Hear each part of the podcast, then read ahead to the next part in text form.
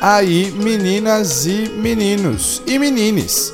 Estamos começando mais um Pedrofônico, o seu, o meu, o nosso podcast para falar sobre música e tudo que a seca.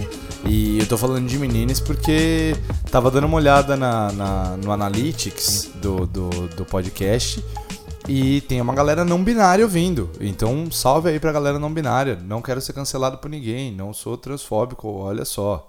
Tamo, tamo aí, hein? Tamo junto, pelo amor de Deus. Eu só falo meninas e meninos no começo só pra ficar legalzinho, mas se for um problema também, a gente muda esse, esse bordão do começo. Não tem problema. Bom, gente, eu falhei. Eu falhei, eu falei que eu ia é, fazer dois podcasts na semana passada, mas infelizmente essa vida de quem trabalha com música, apesar de ser divertida, ela é bastante corrida. Eu não tive tempo é, de gravar, mas em compensação tive durante todo esse tempo o tempo de fazer uma pesquisinha, de, de, de deixar o negócio mais legal. Então hoje o podcast vai ser não sobre temas recorrentes e, e, e atuais, porém vai ser uma coisa um pouco mais histórica e hoje a gente vai entrar num campo aí que, olha, eu mexi com a galera do sertanejo na última vez, mas realmente é um público assim que não me importa muito, tenho que ser bem sincero. Mas hoje eu vou mexer num vespeiro e hoje a gente vai falar de K-pop.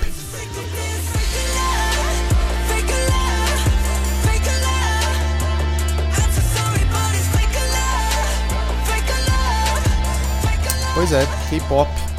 Essa febre, essa onda, essa, esse fenômeno que, que tomou conta do, do, do planeta e deixa as jovens de, de, de todo mundo completamente malucas e ensandecidas pelos coreanos. É... Eu resolvi fazer esse, esse, esse programa, na verdade, porque assim, o, o, o K-pop é uma coisa que gera muita dúvida nas pessoas eu mesmo, assim, até pouco tempo atrás eu não não entendi o que, que era o K-pop, não não não não também não, não tinha tanto interesse de saber, sendo bem sincero, mas assim, ouvia tanto falar e via tanto uh, fãs ensandecidas no Twitter e uh, os caras sendo anunciados para tocar no, no, Grammy, por exemplo, ou na, no, no Billboard Music Awards e a galera indo à loucura e assim, meu Deus, o que está acontecendo? Por que, que, por que as pessoas estão tão loucas em cima disso? E aí, de uns tempos para cá, eu comecei a ver um pouco mais e tentar entender um pouquinho mais. Eu vou ser bem sincero, tá? É... Eu, não, eu não entendo muito esse frenesi todo, mas é meio óbvio que eu não entenderia porque não é para mim. E se você aí que está me ouvindo tem mais de 21 anos, sei lá, mais de 20 Uh, também não é para você, tá? Se você gosta, é claro, você tem todo o direito de gostar, mas é, é um, é um negócio muito voltado para um público mais jovem, muito mais adolescente. Mas a gente vai explicar um pouquinho mais. É, mas é interessante, para a gente falar do, do, do K-pop, é interessante a gente entender o porquê, de onde vem isso, né? Então, quando a gente volta lá atrás, aí o papo de final, final da Segunda Guerra Mundial, assim, é, muitos, muitos soldados remanescentes do, do, do, exército americano ainda ainda estavam lá na, na, na, Coreia, né? E eles tinham uma necessidade muito grande de receber cultura americana. Então, muitos, muitos artistas americanos da época, Marilyn Monroe, Louis Armstrong, Muitos artistas foram para a Coreia nessa época e esse movimento todo ele acabou gerando uma, uma aproximação da, da cultura americana com a cultura coreana. E isso fica muito claro até hoje, né? Existe uma, uma, uma aproximação muito grande da, da, da, cultura, principalmente cultural coreana. Inclusive, eu tô, tô gravando esse podcast eu sei que ele, ele se perde no tempo da internet que, que não existe, é relativo, mas eu tô gravando esse podcast dois dias depois de Parasita ter feito a rapa no Oscar e ganhou tudo. E fez americano ler legenda, que é uma coisa que é raridade. E, então, assim, essa, essa aproximação realmente ela, ela deixou muitos frutos. E durante, durante a década de 80, é, aconteceu um golpe de Estado na, na, na Coreia e muito dessa cultura foi censurada durante esse período. Então. Era, foi, foi, um, foi um período meio de, de trevas, assim. O, o governo controlava muito o que se ouvia, controlava muito o que era feito de música. E ali por 1987 acabou essa, esse período e acabou abrindo novamente as fronteiras culturais da Coreia. E ali começava o, o embrião do K-pop. O K-pop foi começar mesmo no comecinho da década de 90. É, a Coreia sempre teve uma, uma cultura muito forte de programas de calouro.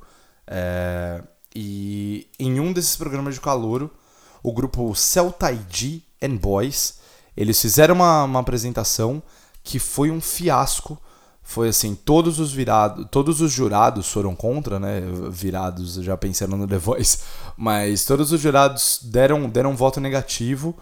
Foi um, foi um tremendo fracasso, assim, do ponto de vista de jurados. Porém, foi um sucesso de, de, de, público, o público adorou. Era uma, era uma música que misturava o RB, misturava hip hop, misturava música pop.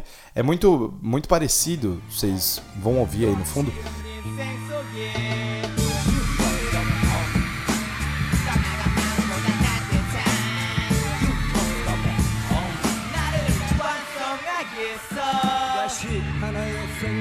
Mas é, é, muito parecido com o que acontecia de hip hop no, no, no, começo dos anos 90, ali final de anos 80, começo de anos 90. Um, um pouco dos primórdios ali do hip hop. E aliás é uma coisa que se mantém até hoje, né? É, praticamente toda música de K-pop tem um pedacinho de rap dentro dela.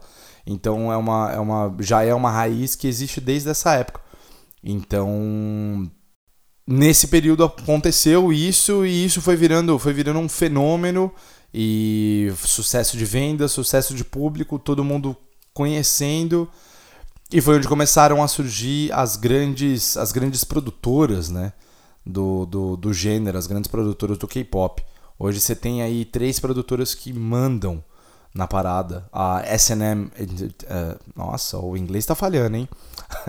a S&M Entertainment, a YG Entertainment e a JYP Entertainment. São as três maiores produtoras do, do, do, do, do gênero. E essas produtoras são responsáveis até hoje pelos, pelos maiores sucessos do, do, da, da história do K-pop. O próprio Psy, que eu vou contar um pouquinho mais da participação dele nessa, nessa história. O Psy é artista da YG Entertainment desde 1999. Então é um cara aí. Gangnam Style foi estourar lá para 2013. E então é um cara que já está aí na, nativa há bastante tempo. Mas enfim, década de 90, é, o Celta IGN Boys fez esse sucesso, mas ainda não tinha acontecido essa expansão tão grande assim do gênero. Mas aí em 2002 aconteceu a Copa do Mundo, que foi no Japão e na Coreia. E, e ali então uma, da, uma música que chamava Coincidence, que era da, de, uma, de uma girl band chamada Baby Vox, Baby V-O-X.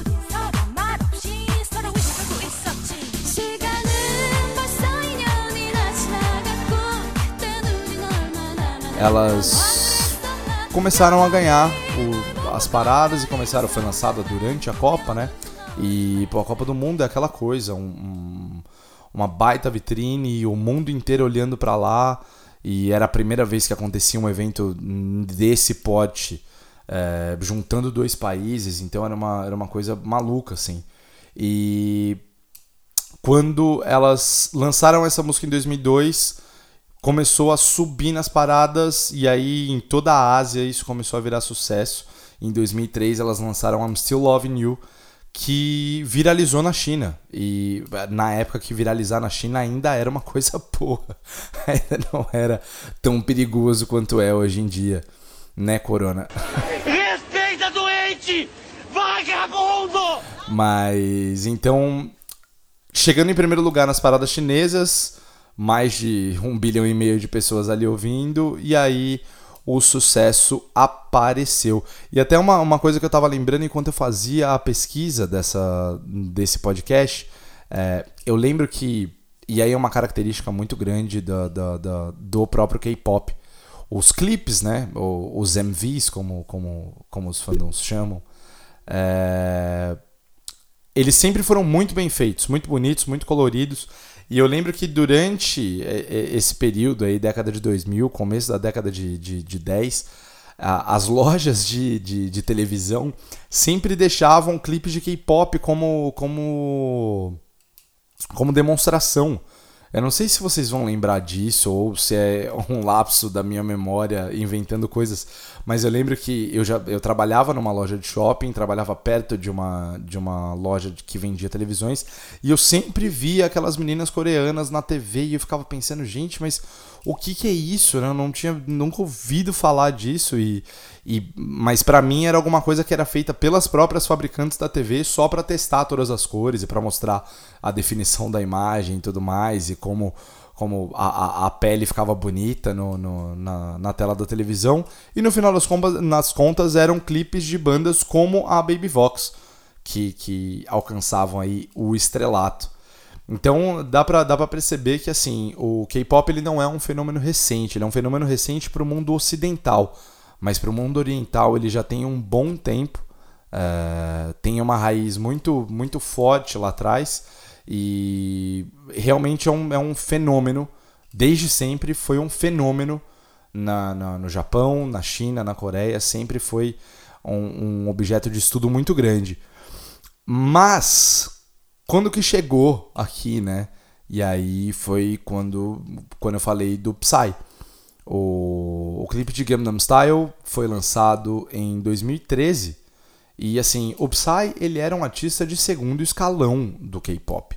E aliás, ele continua sendo até hoje. Ele não é exatamente o idol uh, uh, normal. Idol também é uma palavra, tá? Do, do, do dos K-pops. Eu, eu, tô, eu, eu realmente fui, fui atrás de informação, assim.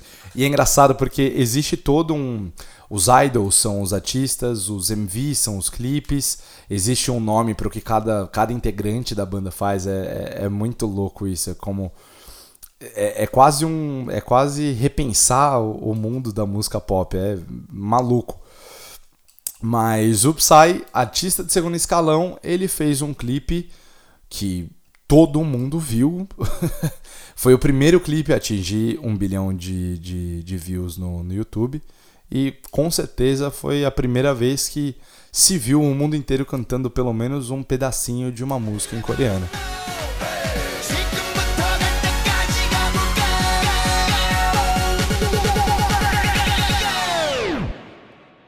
Open Gangnam Style. E depois de Gangnam Style, com a chegada do, do, do K-pop para o Ocidente, a, a gente começou a abrir mais o olho para isso, né? Começou a entender um pouco mais do que era essa cultura e do que é a indústria do K-pop.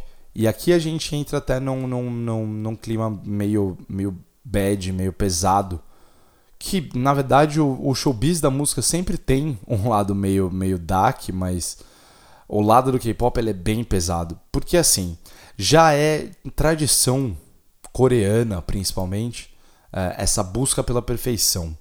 A, a Coreia foi um país que foi devastado por uma guerra há 60 anos atrás, enfim. E nesses, nesse período, nesse curto período, ela foi de, de, de um país puramente de agricultura e, e camponeses para uma das maiores potências econômicas do mundo. Algumas das maiores empresas hoje que a gente tem no planeta são coreanas. A Samsung, por exemplo, é uma empresa sul-coreana. E países onde existe esse crescimento muito grande, ele tende a deixar os jovens com um sentimento um pouco meio estranho. É um papo meio antropológico, a gente não está aqui para falar disso, mas existe essa, existe essa relação.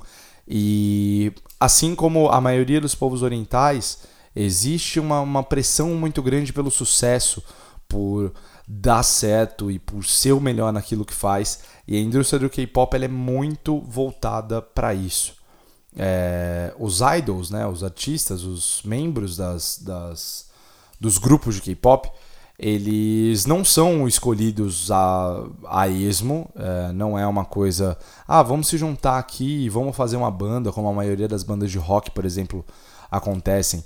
É, essas grandes agências, que eu citei algumas aí anteriormente, essas grandes agências recrutam jovens de 12, 13 anos, é, que elas acham que têm algum potencial, ou por serem bonitos, ou por cantarem bem, ou por dançarem bem, e investem num treinamento pesadíssimo para que eles se tornem esses idols. Então, assim, eles vão ter aula de idiomas, a maioria deles fala inglês fluentemente, mas é tradição, inclusive, de que cada integrante da, da, de, do grupo fale um idioma, por exemplo. Então, tem o que fala inglês, tem o que fala espanhol, para eles conseguirem se comunicar com o mundo ocidental. Além disso, todos eles passam por treinamento de canto, por treinamento de atuação, por treinamento de dança Cada idol custa em média 3 milhões de dólares antes de ser lançado. Assim, isso aí é aposta das agências. Eu aposto nesse, nesse, nesse rapaz ou nessa menina, vou investir nele e investe toda essa grana. E aí, é claro, como não pode deixar de ser, nenhuma, nenhuma empresa dessas é uma ONG, elas querem esse dinheiro de volta. E essa busca desenfreada pelo sucesso, essa busca desenfreada pela perfeição ela cobra um preço muito, muito, muito alto. É, não só no mundo do K-pop em si, mas é uma, é uma característica da Coreia. É, o número de suicídios é gigantesco. É, e muitos, muitos, muitos K-popers, né, muitos idols, eles cometem suicídio ou têm, por exemplo, overdoses ou até paradas cardíacas numa idade muito cedo, justamente por ter que lidar com esse tipo de pressão. E como eu falei, não é uma coisa só do K-pop.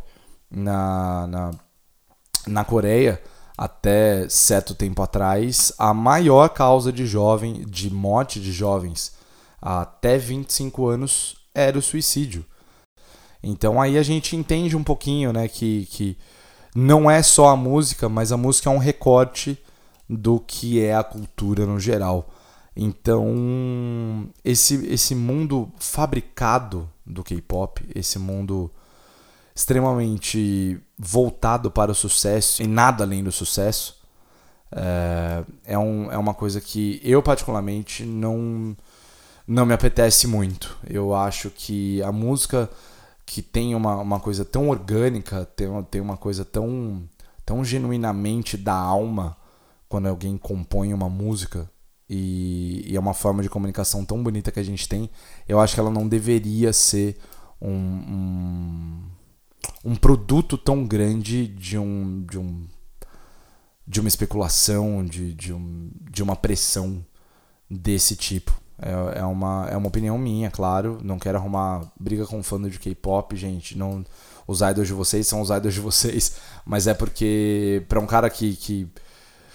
Pô, conhece, conhece músicos e conhece gente que vive da música como eu e vê como, como as pessoas sofrem para fazer música e como é difícil você fazer o sucesso, essa coisa tão fabricada assim, ela me deixa um pouquinho, um pouquinho desapontado, vamos colocar assim. Mas eh, se a gente parar para pensar também, a nossa cultura ocidental é um pouquinho diferente, mas a partir do momento que você entra na highway do mainstream, aí já era, você vira um produto mesmo e não é tão diferente assim dos meninos coreanos e das meninas coreanas também. Mas, enfim, é, existe toda essa pressão, existe, existe uma pressão muito grande também de que eles não podem se posicionar.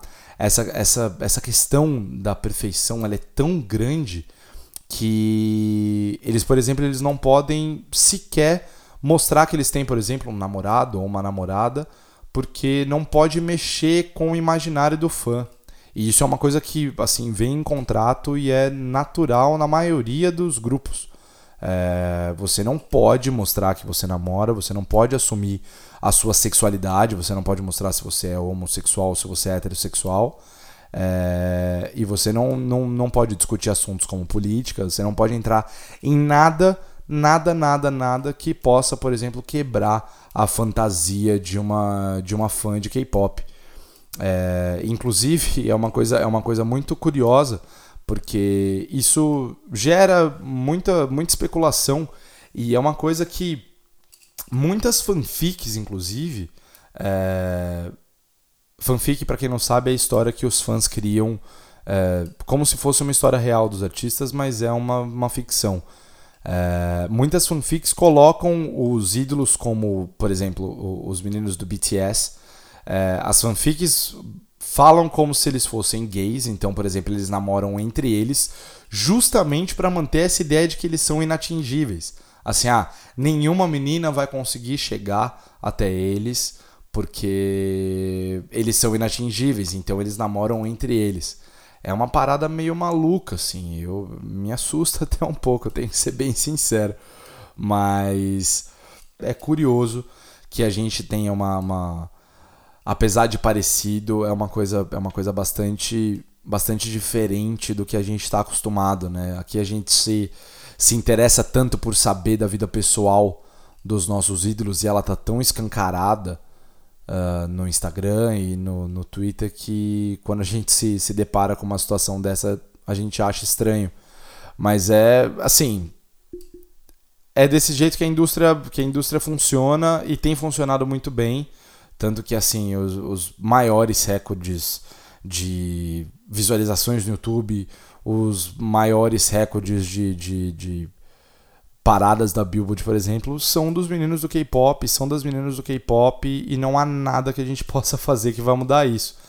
Inclusive, para dar o exemplo aqui, a, primeira banda a conseguir uh, três número uns, números um, número uns é, a primeira banda a conseguir três números um da, da Billboard no mesmo ano, né, em menos de um ano, depois dos Beatles, foi o BTS.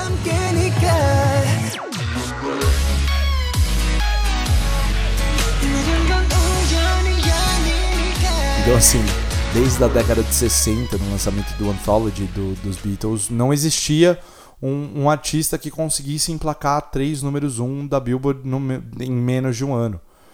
É um recorde muito grande pensar que é, durante esse tempo passou Michael Jackson, passou Madonna, passou Elton John, passou uma porrada de, de artistas gigantesco, dinossauros mesmo da música, e nenhum deles conseguiu um feito como esse.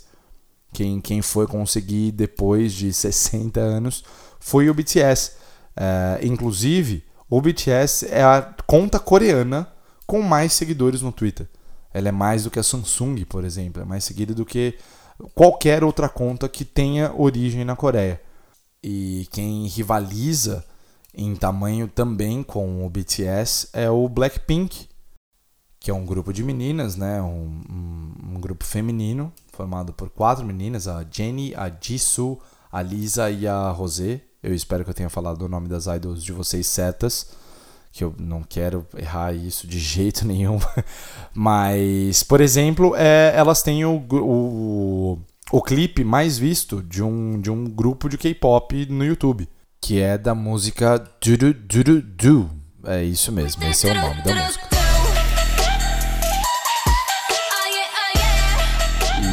E é o grupo de música, no geral, não só do K-pop, mas é o grupo de música que tem o maior número de inscritos no YouTube. São mais de 33 milhões, é muita coisa. Então assim, Guns N' Roses, quem é? Beatles, Puf, nem nunca nem vi. O negócio agora são as meninas coreanas, são os meninos coreanos. É... O que, que eu acho disso? Bom, eu já falei um pouquinho, né? Eu acho que essa artificialização da música ela não é benéfica. Eu acho que a música, por ser uma forma de comunicação tão orgânica do ser humano e uma coisa tão única nossa, eu acho que a gente deveria ter um pouquinho mais de cuidado com, com o que acontece, mas ainda assim a gente não pode esquecer também que a música é uma indústria e toda indústria quer lucro, toda indústria procura é, o que vende e o que vende hoje são esses meninos, gente. São esses meninos e são essas meninas e não há o que lutar contra. E, e aí eu fico tentando fazer um paralelo porque assim, eu escuto as músicas e eu não acho nada demais, sendo bem sincero. Eu acho músicas boas, bem produzidas, mas não justifica o tamanho do frenesi que a gente vê hoje. Mas se a gente parar para pensar nos fenômenos das suas épocas, a gente não consegue entender. Se a gente não é o público-alvo daquele grupo, a gente não consegue entender. Hoje, se você mostrar para uma pessoa mais nova ou para uma pessoa mais velha, enfim, uma pessoa que não viveu, por exemplo, o auge do Backstreet Boys, não vai conseguir entender por que as pessoas acampavam na frente do lugar do show durante um mês com chuva e sol para ver aqueles meninos de, de cabelo estranho e um gosto por roupas bastante duvidoso.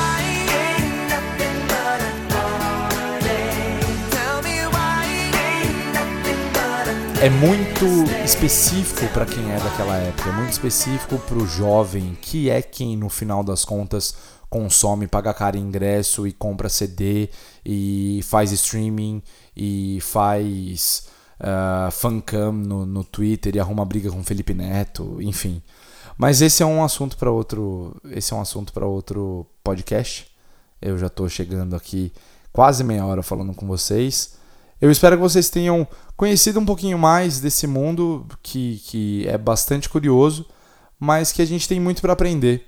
Eu acho que é bacana demais a gente ver um grupo, ou grupos, ou um gênero que não, não é em inglês tomando conta e conversando tanto e sendo tanto objeto de desejo de jovens. Talvez seja interessante essa descentralização é, americana e que a gente consiga expandir um pouco mais os nossos horizontes. Como disseram na, na, na entrega do Oscar para o Parasita, que a gente consiga ler mais legenda e que a gente se acostume a, rosto, a rostos, a rostos um pouco diferentes do que a gente está, do que a gente está habituado. E, enfim, mas que a gente não peca vidas por isso, né?